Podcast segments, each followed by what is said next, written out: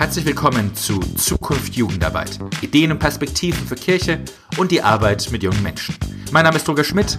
Ich bin Leiter des Studienzentrums für evangelische Jugendarbeit in Josefsthal.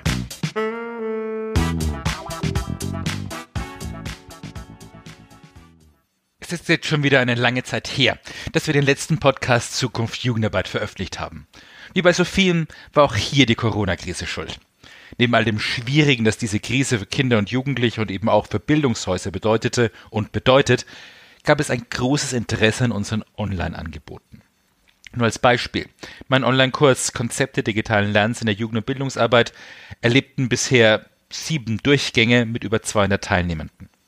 So blieb zwischen Homeschooling, der Kinder und Webinaren leider nicht genügend Zeit zum Podcasten. Das soll diesen Herbst aber wieder anders werden und deswegen starten wir heute gleich mit dem Audiomagazin zum neuen Heft des Baugerüst. Das Thema Gottesbilder. Dafür haben wir euch drei Gespräche vorbereitet. Der Stuttgarter Jugendpfarrer Matthias Rumm hat die wichtigsten Jugendstudien zum Thema Religion gelesen und gibt uns eine Kurzzusammenfassung. Dr. Thomas Amberg, der Leiter der Nürnberger interreligiösen Begegnungsstätte Brücke, erläutert sein Ausstellungsprojekt Gesichter der Religion in Nürnberg und die Redakteurin des Baugerüsts, Annika Fall-Klausen, spricht darüber, was euch sonst noch im Heft erwartet. Viel Spaß! Ganz herzlich willkommen an Matthias Rumm. Er ist Stadtjugendpfarrer in Stuttgart und hat im neuen Baugerüst einen Beitrag geschrieben zum Thema einen empirischen Blick auf die Gottesvorstellung Jugendlicher anhand neuer Studien zu werfen. Matthias, wie kam dein Interesse überhaupt mit der Empirie an die Gottesvorstellung an, von jungen Menschen zu kommen? Also grundsätzlich bin ich einer, der gerne auch mal in Studien schaut, in aktuelle. Natürlich ist das immer am besten, man fragt Jugendliche direkt, das tut man ja auch in seinem Alltag. Aber nochmal so ein bisschen äh, einen weiteren Blick zu kriegen, ähm, die qualitativen und quantitativen Geschichten ein bisschen genauer auszuwerten, das hilft dann schon. Ich habe ähm, vor ein paar Jahren gemerkt, ähm, ein Freund von mir, der Wolfgang Irk, hat ja sehr viel in diesem Bereich gemacht. Ähm, und als es in Baden-Württemberg irgendwie um Koalitionsverhandlungen ging, als die Grünen an die Macht kamen ähm, und davor schon die SPD, wurden, wurden plötzlich ja die Jugendverbände gefragt, wie das jetzt eigentlich mit den, mit den Zahlen sei.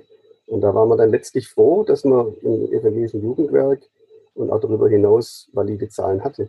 Sonst stochert man immer so ein bisschen im Nebel, wie das eigentlich ist mit den Jugendlichen. Und man hat die Shell-Studie als einziges. Und deswegen finde ich, ähm, der Blick in eine Studie und einmal weiter Studien aufzusetzen, durchaus hilfreich, weil sich ja auch bei den Jugendlichen mit Meinungen Ansichten ähm, durchaus was ändert. Und dann redet man nicht wie der Blinde vom Pferd, sondern kann zumindest mal so eine Tendenz angeben. Mhm. Und wenn du jetzt, du hast jetzt ein paar von den, von den neueren Studien auch behandelt in dem Beitrag, ähm, was ist so ein allgemeiner Trend, den du erkennst? Allgemein würde ich sagen, hat sich einfach noch weiter ausdifferenziert. Das hat vielleicht unterschiedliche Gründe. Entweder ist alles tatsächlich noch differenzierter geworden, vielleicht ist es eine Mischung aus beiden, oder ähm, die Fragestellungen sind differenzierter geworden das ist wahrscheinlich beides möglich. Auf jeden Fall nehme ich wahr, dass man schon ähm, genauer hinschaut und auch differenzierte Aussagen gewinnen kann. Und es gibt natürlich auch unterschiedlichste Ansätze. Also das würde ich sagen, das, das, das Feld der Empirie hat sich ein bisschen oft geweitet, wenn man, wenn man sieht, äh, Sinusmilieu, Soziologischen, Forschung, gleichzeitig dann aber auch Befragungen von Konfirmandinnen und Konfirmanden europaweit. Ähm, da kann man schon ein bisschen mehr, mehr sagen, als es vielleicht früher der Fall war. Mhm.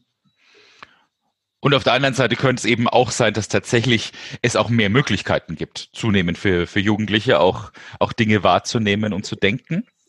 Genau. Mein Erschweren kommt dann halt hinzu, dass viele dieser Interviews eben auch per Telefon geführt werden. Mhm. Ähm, das muss man einfach immer so im Hinterkopf behalten und dass halt manche Menschen, wenn man das jetzt auch jetzt über die Jugendlichen hinausdenkt, ja, gar kein, also da werden halt Festnetznummern erstmal eingewählt wenn man nicht mhm. direkt vom Fragebogen ausgeht. Und junge Menschen haben halt eigentlich keinen Festnetzanschluss ähm, und zunehmend auch die Erwachsenen nicht mehr. Das sind aber Schwierigkeiten, mit denen dann irgendwie die Forschung umgehen muss. Äh, die werden jetzt schon noch an valide Zahlen kommen. Mhm. Also ich mein, eine Anzahl an Menschen. Dann.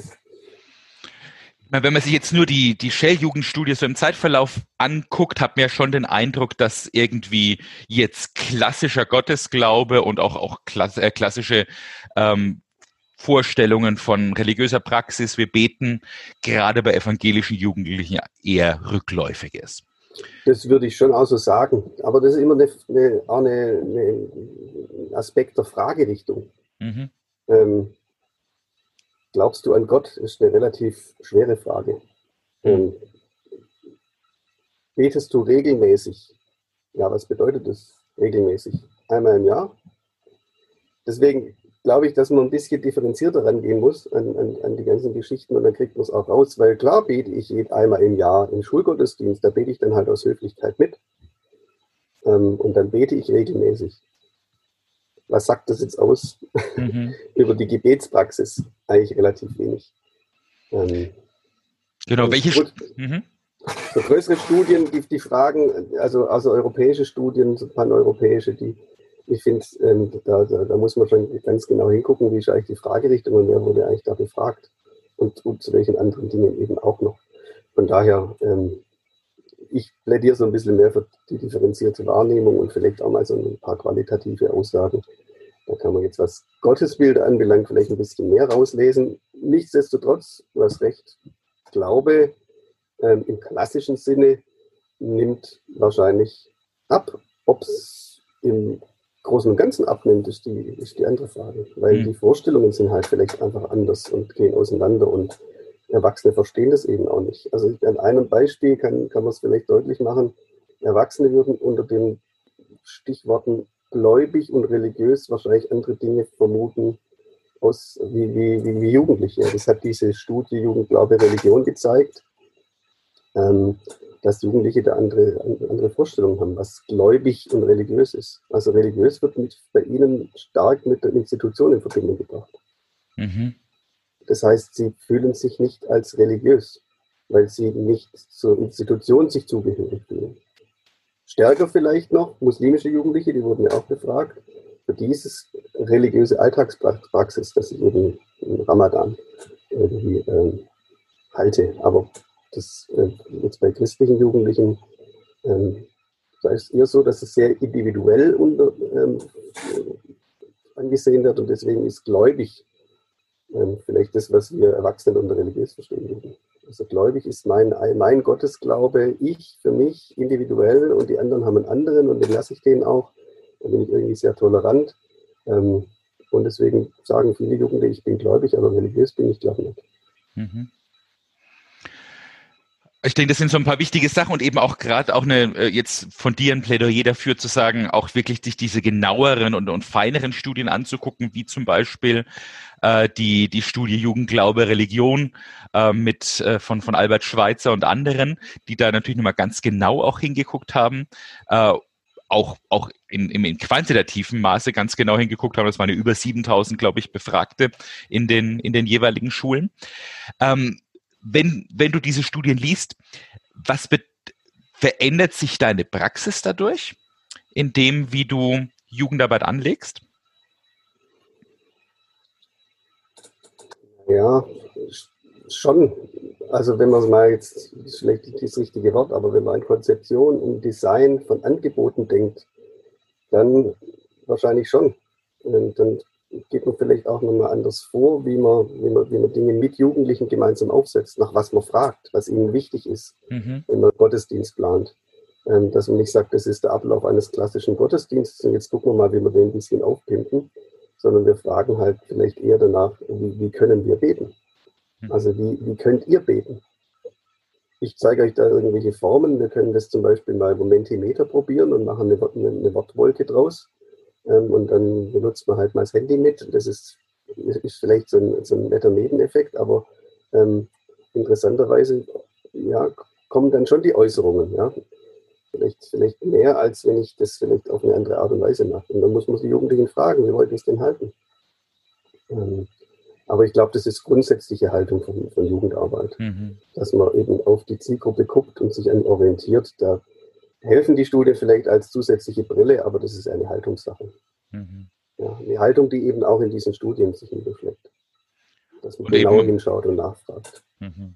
Und eben genau, dass man auch Zeit lässt und wirklich die Jugendlichen zu Wort kommen lässt in dem, woran man arbeitet. Genau.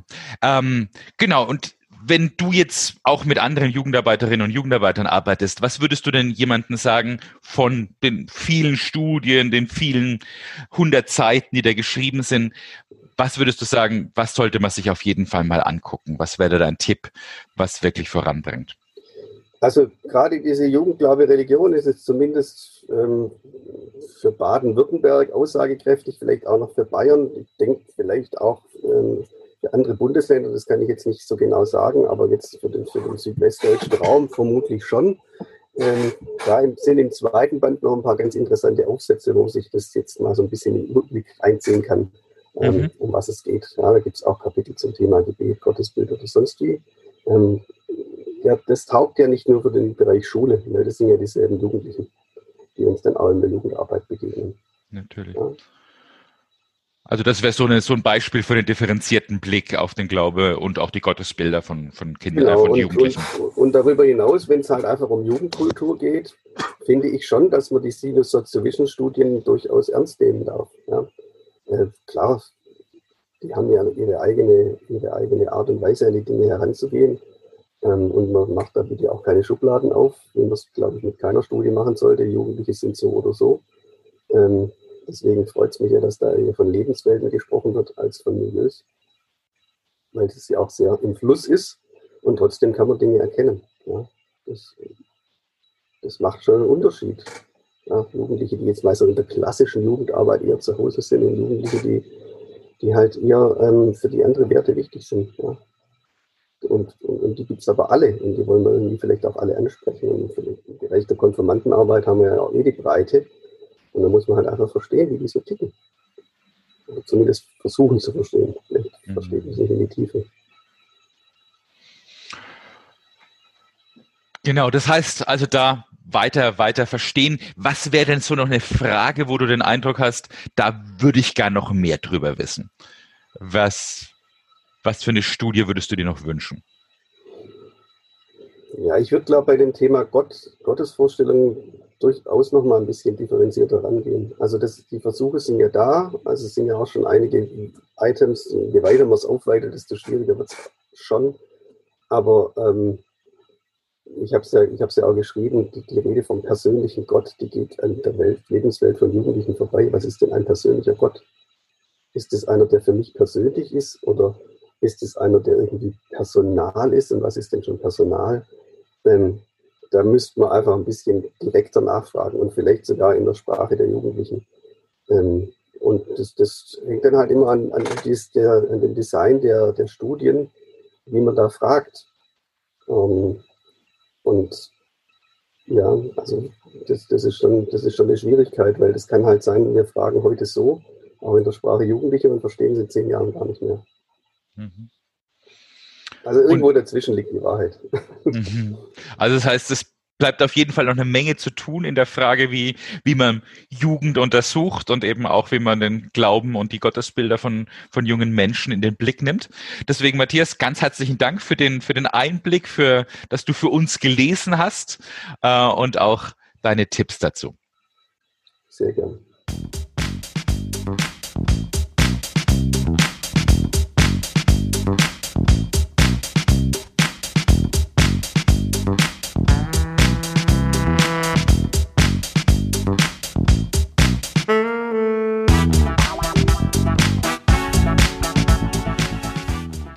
Ganz herzlich willkommen, Dr. Thomas Amberg. Er ist Pfarrer und Leiter der Arbeitsstelle Brücke Köbrü, Begegnung von Christen und Muslimen in Nürnberg.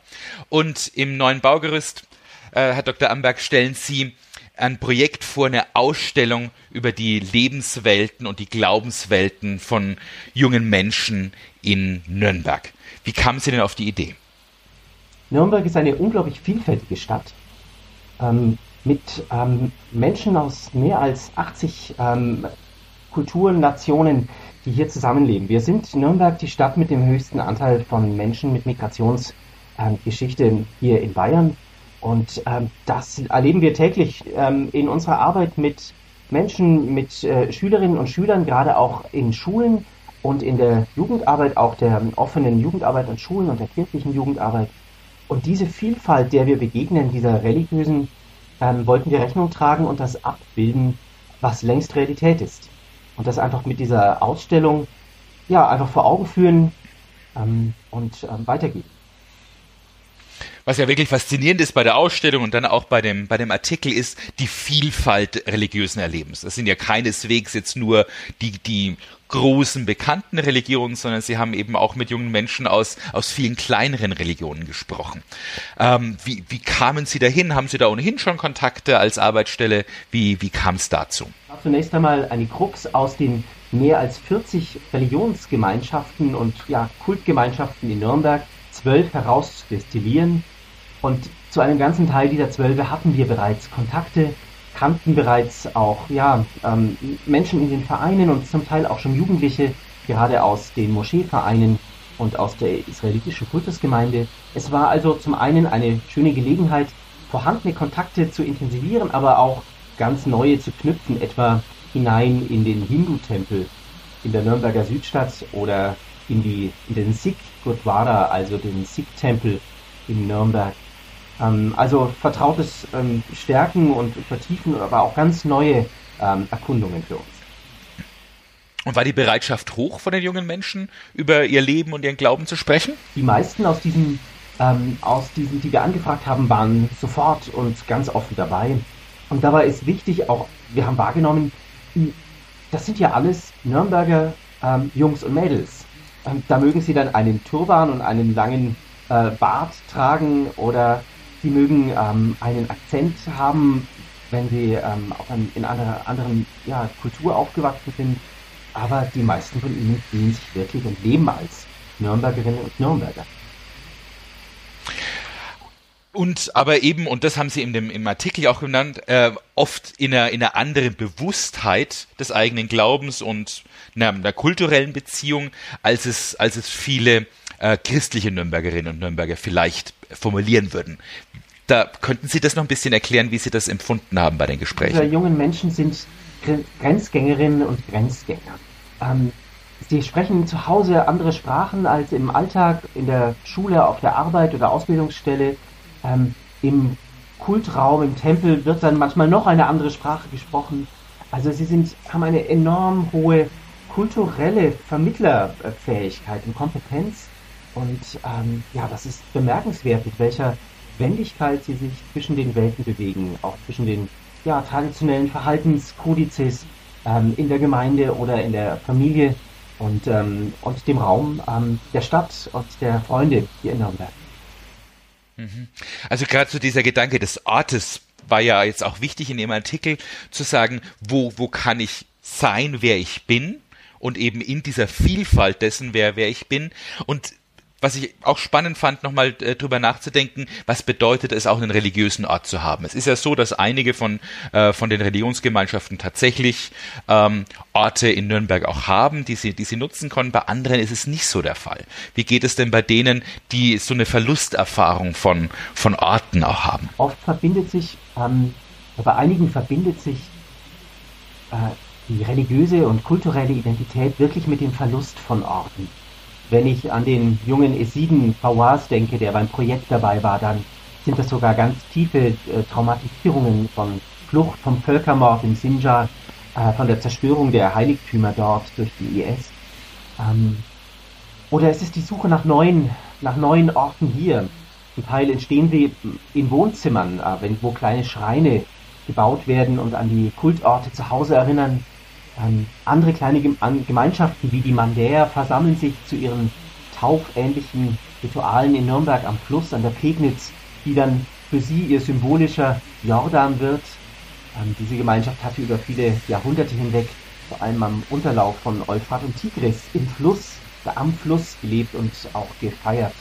Äh, und das ist dann irgendwie schon ganz faszinierend, ähm, wie hier äh, zwischen dem Alten, zwischen dem auch was was die kulturellen Prägungen dieser jungen Leute mitbrachten ähm, und dem Neuen hier auch diese Suche nach neuen, nach Orten ganz wichtig ist für die jungen Leute. Mhm.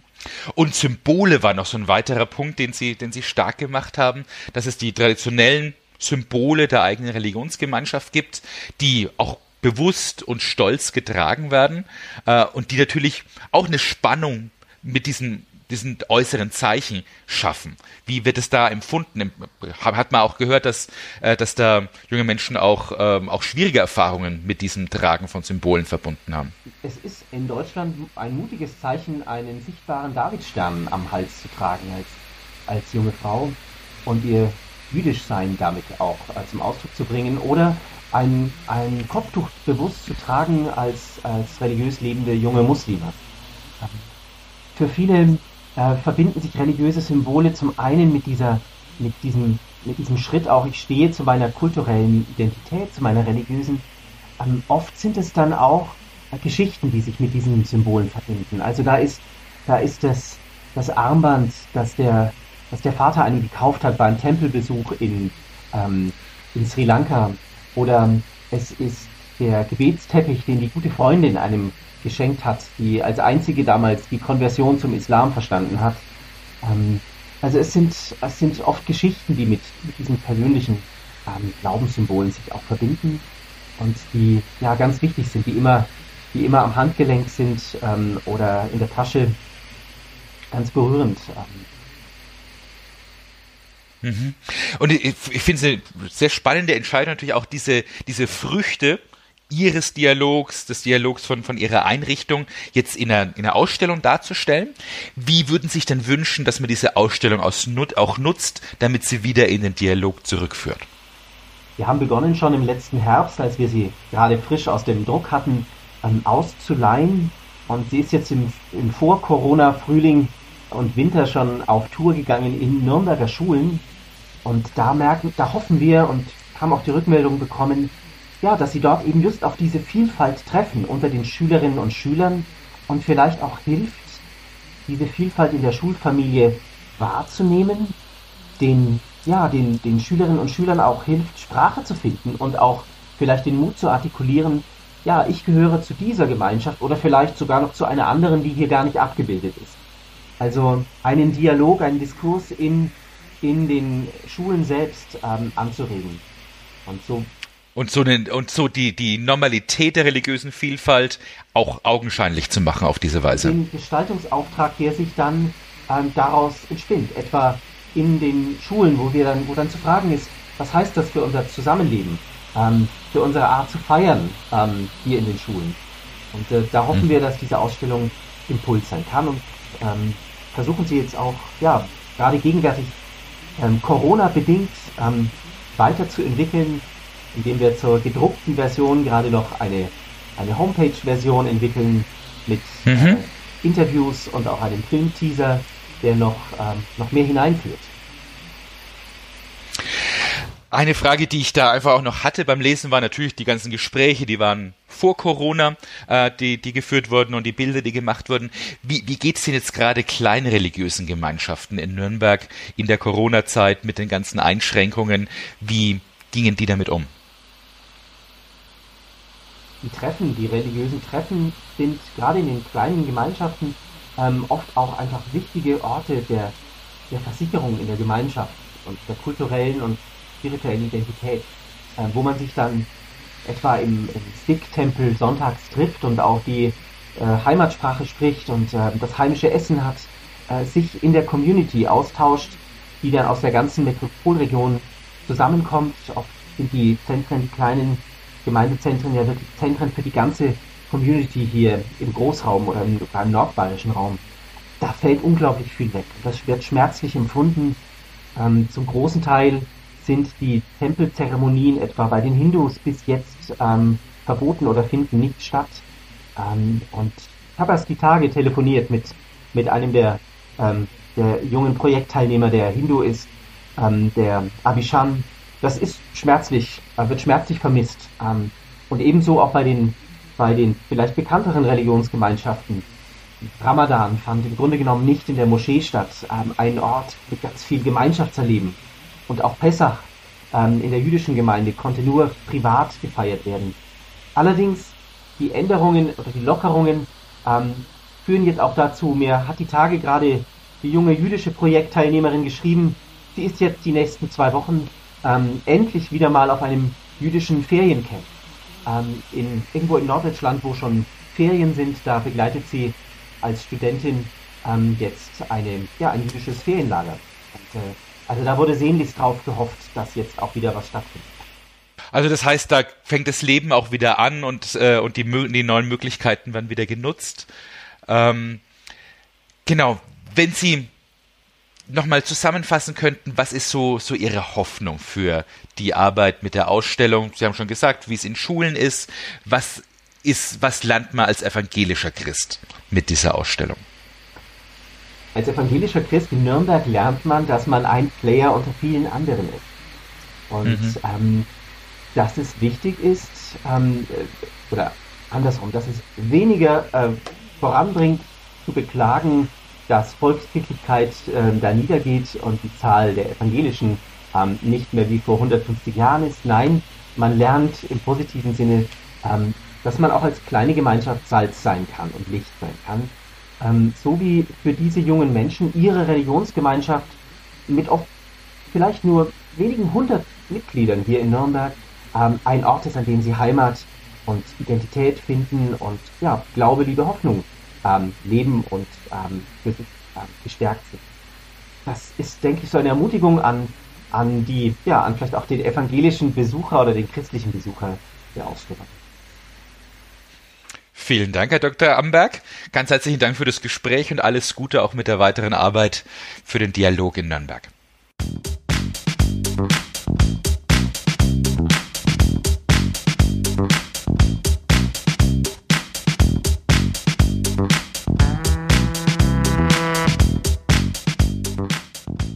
Ganz herzlich willkommen, Annika Falk-Klausen. Sie ist die Redakteurin der Zeitschrift Das Baugerüst. Und wir haben ja jetzt einige Interviews auch über die Themen in dem Heft und Gottesbilder ist das Thema des aktuellen Hefts und wie das jeder von uns hat, mit einer großen Sammlung von Baugerüstheften wird einem auffallen, dass es dieses Thema ja schon einige Male gab. Annika, du hast, glaube ich, nachgezählt, wie oft schon. Ja, also es hieß immer so ein bisschen anders, aber es waren drei, vier Hefte auf jeden Fall schon. Und da die eigentlich immer auch zu den mit bestverkauftesten gehört haben, haben wir gedacht, das Thema ist anscheinend immer aktuell. Insofern haben wir gesagt, wir beschäftigen uns mal ganz aktuell im Jahr 2020 nochmal damit. Und ich glaube, wir haben da einige neue Sachen noch mit drin, neue Aspekte, die vorher noch nicht drin waren. Okay, also das heißt, es wird rein ökonomisch entschieden im Baugerüst. genau, nein, Quatsch. Aber man muss schon immer gucken, äh, was interessiert den Leser und äh, was äh, vielleicht nicht so. Und äh, ich glaube, Gottesbilder ist auch was, was man immer wieder mitnehmen kann in die eigene Arbeit und äh, wo man immer wieder sich neu mit beschäftigen kann. Mhm. Und wenn man sich jetzt auch so dieses Heft anguckt, da hat es ja wirklich eine, eine, große Weite von verschiedenen Fragestellungen, was, was Gottesbilder betrifft. Ähm, du hast zwei Interviews sogar geführt für dieses Heft und mit Leuten über Gottesbilder gesprochen. Kannst du vielleicht da kurz was sagen, wie du an diese Menschen gekommen bist und was da so wichtige Punkte waren? Genau, also wir haben, wir diskutieren ja in der Redaktion immer vorher, ähm, was Themen sind und haben dann eben gesagt, interkulturelle Theologie und das Gottesbild in den verschiedenen Religionen wollen wir eben als Schwerpunkt setzen und haben dafür eben einen tollen Interviewpartner gefunden, das ist der Peri Schmidt-Leuke, der ist äh, Professor für interkulturelle Theologie und Religionswissenschaft in Münster und mit dem haben äh, Katinka Hertlein aus der Redaktion und ich per Zoom äh, das erste Mal auch in Corona-Zeiten ein Interview geführt, was sehr spannend war, der eben auch sagt, ähm, Gottesbild Gottesbild ist sehr individuell, sehr persönlich. Ähm, eigentlich kann man auch nicht sagen, es gibt ein christliches Gottesbild, es gibt auch nicht ein evangelisches oder ein katholisches Gottesbild, sondern er sagt, es gibt nur mein Gottesbild. Also ich selbst habe ein Gottesbild und habe mir da eben für mich mein Bild gemacht und das ist bei jedem anders und äh, erzählt aber auch so aus den anderen Religionen oder was er sich da so mitgenommen hat. Also ist eigentlich katholisch aufgewachsen, Theologie studiert, hat aber eben aus dem Buddhismus dann viel aufgenommen. Er hat in Schottland dann gelehrt und ist dort auch Anglikaner geworden und äh, sagt so, es ist eben sehr individuell, äh, was man selber für eine Vorstellung von Gott hat. Das äh, fand ich sehr, sehr spannend. Das liest sich, glaube ich, auch ganz schön. Ähm, und der hat so eine ganz spannende Theorie auch aufgestellt ähm, von so fraktalen Theorien. Das muss man mal lesen und sich genauer damit beschäftigen, ähm, was, wo sich eben bestimmte äh, Formen und Muster immer wieder finden. Und das hat er auch auf Religion bezogen. Mhm. Und das Interessante ist ja auch natürlich auf der einen Seite hat jeder eine eigene Vorstellung von dem, was Gott ist, wer Gott ist, was, wer, wie, wie, was Gott für mich bedeutet. Auf der anderen Seite ist natürlich auch das geprägt von den Bildern von anderen. Und deswegen ist es ja interessant, dass du auch gleich noch mit einem äh, mit einem Illustrator von Kinderbibeln gesprochen hast. Genau, mit dem Rüdiger Pfeffer, das äh, war auch ganz äh, spannend. Der hat auch so, ich habe ihn dann so gefragt, wenn man eben eine Kinderbibel illustriert, was macht man sich so für Gedanken? Und er hat dann so Sachen gesagt, auf die wir ich jetzt so als Laie gar nicht gekommen bin. Er hat gesagt, also äh, man muss auch überlegen, wie man eben Maria und Josef zum Beispiel äh, zeichnet, äh, damit die Kinder das auch dann ernst nehmen und annehmen, die Geschichten. Und sagt so für Jugendliche zum Beispiel ist es okay, wenn die Maria kurze Haare hat und wenn Maria und Josef vielleicht mal auf der Vespa kommen, aber kleinere Kinder, die brauchen ganz ihre traditionellen Bilder äh, mit langen Haaren bei der Maria. Und ähm, der Jesus mit den Jüngern, das müssen nicht immer zwölf sein, aber die sollten da im Boot sitzen. Also es darf auch kein Motorboot sein, sondern eben ganz traditionell ein altes Fischerboot. Und was er sich da so für Gedanken macht, bevor er äh, eben eine Bibel illustriert, äh, fand ich wirklich spannend. Wir haben ja auch noch eine ganze Menge von, von anderen Beiträgen, die äh, jetzt auch noch den, den Hintergrund ansprechen. Eben natürlich eine von den großen Fragen ist, ähm, ist unser Gottesbild männlich geprägt. Und da haben wir einen, einen, Beitrag von Eva Harasta dazu. Kannst du dazu ein bisschen was sagen? Genau, die ähm, stellt halt nochmal so vor, ähm, wie über Gott gesprochen wird, sowohl in der Bibel äh, geschichtlich, aber bis in die Gegenwart, äh, auch Be Bezüge zur Kunst eben, äh, wie in der Kunst äh, Gott dargestellt wird, ob das immer männlich ist oder auch weiblich. Ähm, das ist, äh, fand ich wirklich spannend, weil es total vielfältig ist, wie eben über Gott gesprochen wird und äh, wie feministische Theologie das auch sieht. Mhm. Und dann ein wichtiger Punkt in jedem Baukurs ist ja auch zu sagen, was sind praktische Möglichkeiten, wie ich als Leserin und Leser damit umgehen kann, wie kann ich von anderen Projekten lernen. Was waren denn da so ein paar Dinge, die, die für dich interessant waren, wo du gesagt hast, ja, das macht Sinn, das auch, auch mal auszuprobieren und damit zu arbeiten? Ja, also wir versuchen ja im Forum immer sowohl äh, spannende Projekte vorzustellen. Das ist ja einerseits ähm, von Thomas Amberg in Nürnberg die Ausstellung, äh, mit dem du ja auch gesprochen hast, ähm, die ich wirklich toll fand. Zwölf junge Menschen, zwölf verschiedene Religionen, zwölf äh, Gottesbilder. Ähm, kann man sicher in anderen äh, Städten auch so aufnehmen. Auch eine Ausstellung in, in Hannover eben über die Vorstellungen von jungen Menschen äh, und Gott, die auch ein Theaterstück daraus gemacht haben. Und dann von Gerlinde Krehn so ganz, ganz praktische Anleitungen, wie kann ich eigentlich mit Jugendlichen über Gott reden, die auch eine Checkliste äh, fürs Baugerüst erstellt hat, äh, die wir abdrucken dürfen und äh, wo, wo das eben ganz, ganz konkret eine Anleitung ist, äh, wie man mit jungen Menschen da ins Gespräch kommt. Super, genau. Und ähm, wenn du jetzt sagen würdest von diesem, von diesem ganzen Heft, natürlich soll man alles davon lesen, aber wenn du jetzt sagen würdest, das würdest du mir jetzt wirklich ans Herz legen. Welchen Text sollte ich eigentlich besonders mal wahrnehmen und ordentlich lesen? Ah, das ist immer schwierig, ne? Weil es sind natürlich alle Texte gut. Nein, also ich, äh, ich finde wirklich äh, tolle Texte dabei. Ich kann jedes Mal immer viel lernen. Also wo ich viel lernen konnte, war dieses Mal zum Beispiel der Beitrag von äh, Thorsten Dietz zum Thema Gottesbilder in modernen Erzählungen, ähm, der sich eben mit dem Gottesbild in Game of Thrones hauptsächlich beschäftigt hat, was ich leider nicht gesehen habe. Aber ich habe jetzt einfach nach dem Lesen äh, ges gesagt, äh, ich muss die, das jetzt unbedingt sehen. Also das wäre für dich vielleicht auch was. Einmal lesen, ja. neugierig werden und dann das angucken, um sich selber davon ein Bild zu machen. Genau, hätte jetzt nicht erwartet von dir, Annika, zu sagen, lesen, damit man mehr Fun guckt, aber ja. auch, auch, eine interessante Perspektive. Aber eben auch zu sagen, wie, wie kann man, wie ist in, in moderner Popkultur, wie werden einfach Gottesbilder aufgenommen und wie kann auch diese, diese Sprache uns helfen, in einer anderen Weise über Gott zu reden. Genau. Einfach Filme, Musik und, und alles. Und äh, künstliche Intelligenz haben wir auch einen Beitrag zu, warum die künstliche Intelligenz kein Gott ist, wir sie aber manchmal dazu machen. Mhm, okay.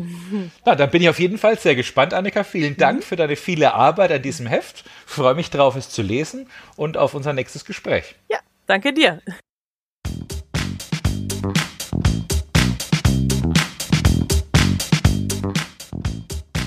Das war Zukunft Jugendarbeit, der Podcast des Studienzentrums für evangelische Jugendarbeit in Josefsthal. Alle zwei Wochen gibt es eine neue Folge.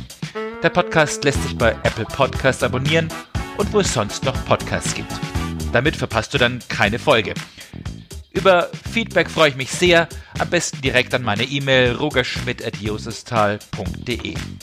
Wenn es euch gefallen hat, schreibt eine Kritik und teilt den Podcast mit anderen. Tschüss und bis zum nächsten Mal.